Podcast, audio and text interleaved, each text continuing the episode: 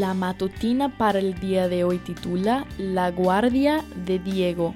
Vino a Nazaret donde se había criado y en el día de reposo entró en la sinagoga conforme a su costumbre y se levantó a leer.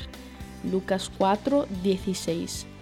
El viernes terminaba con lluvia, mi pierna hinchada por la mordida de un perro, mis cejas llenas de libros que aún debía vender y muchas preguntas sin responder. Creía que Dios tenía un propósito en medio de los cambios repentinos de planes que hacían ese sábado lo recibiera así, pero me quedaba esperar.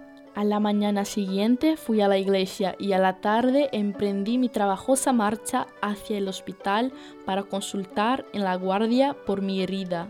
Me atendieron rápidamente. La tarde estaba lluviosa, ventosa y fría. Como faltaba poco para la reunión de jóvenes en la iglesia, decidí quedarme en el hospital para resguardarme del mal tiempo y leer cómoda en algún asiento. El hospital estaba vacío. En la sala de espera solo había un guardia de seguridad, Diego. Comencé a orar por él. Me senté, abrí mi Biblia y empecé a leer.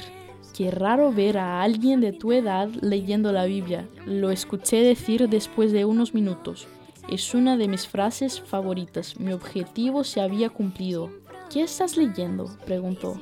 Estaba leyendo uno de los milagros de Jesús en sábado.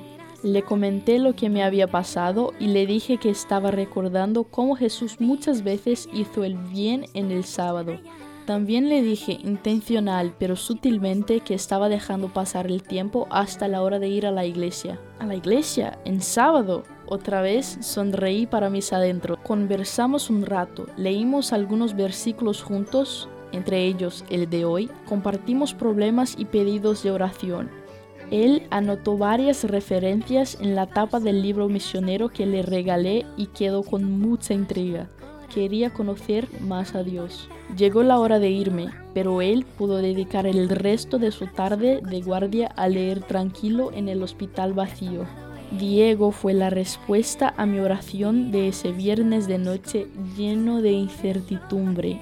Así como Dios respondió mi oración aquel día, vino muchos años antes a responder a las profecías sobre él y también responderá a tus súplicas hoy en la medida que lo busques y pases tiempo con él. Seguramente después te presentará a algún Diego para que hables de él. Esa fue la matutina de jóvenes para el día de hoy.